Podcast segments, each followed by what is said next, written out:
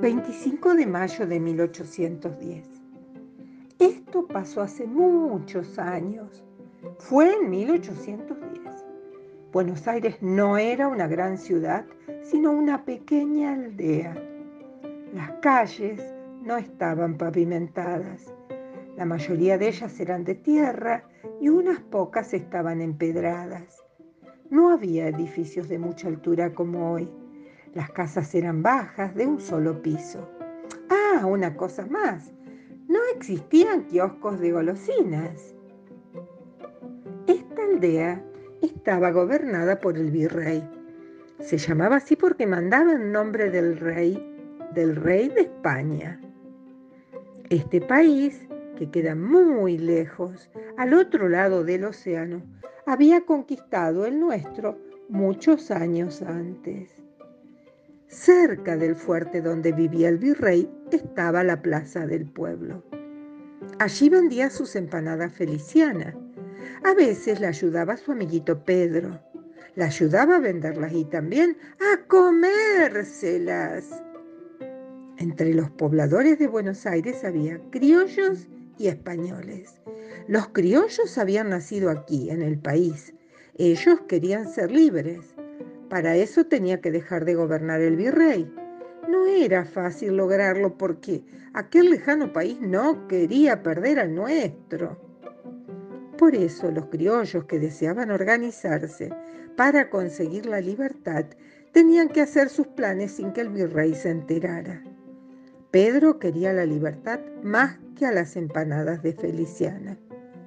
Los criollos no perdían la oportunidad de hablar del tema de un gobierno propio. Lo hacían en sus casas, donde nadie podía espiarlos. En aquella época la gente se reunía mucho en sus hogares a conversar y tomar chocolate. Es que no existían otras diversiones, ni el cine, ni la televisión, ni los juguetes electrónicos. Esas reuniones se llamaban tertulias. Pedro era todavía muy chiquito para ir a las tertulias. Por eso se juntaba con otros amiguitos a jugar a las escondidas. Hombres muy importantes decidieron pedir al virrey una reunión para discutir el tema del gobierno propio. El virrey no pudo decirles que no porque aquellos hombres eran muchos y muy fuertes. Así que se hizo una reunión grande en el cabildo de la ciudad. El cabildo era la casa donde se discutían los asuntos principales. Esta reunión fue lo más importante que se hizo allí. Ocurrió el día 22 de mayo y concurrieron los vecinos poderosos de la ciudad. Otra vez Pedrito se quedó afuera, pero Feliciana lo convidó con pastelitos. La reunión fue difícil porque el bando del virrey y de los criollos no se ponían de acuerdo. Se discutió mucho y al final se votó para saber cuánta gente quería que el virrey de España dejara de gobernar a los criollos. Y la mayoría quería eso. Pero el virrey trató de seguir gobernando a toda costa. El día 25 el pueblo se reunió frente al cabildo. Llovía mucho, pero no importaba. Querían pedirle la renuncia al virrey de una vez por todas.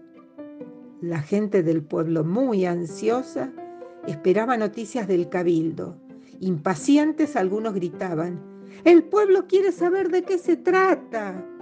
Eso, ¿qué pasaba ahí adentro? Aunque Feliciana y Pedrito quisieron aprovechar para vender empanadas y pastelitos, no pudieron, porque la gente estaba más entusiasmada recibiendo de manos de los patriotas unas cintas. Hay quienes dicen que eran blancas y celestes. Con esas cintas, los criollos se reconocían entre sí. Luego de un rato, algunos de los hombres reunidos en el cabildo se asomaron al balcón. Desde allí comunicaron a la gente que ya habían conseguido que el virrey renunciara. Mejor todavía, habían formado un gobierno de criollos. Desde entonces los criollos gobernarían a los criollos. Y Pedrito ya pudo vender muchas empanadas porque la gente estaba contenta y quería festejar. Eso sí, se guardó los pastelitos para él.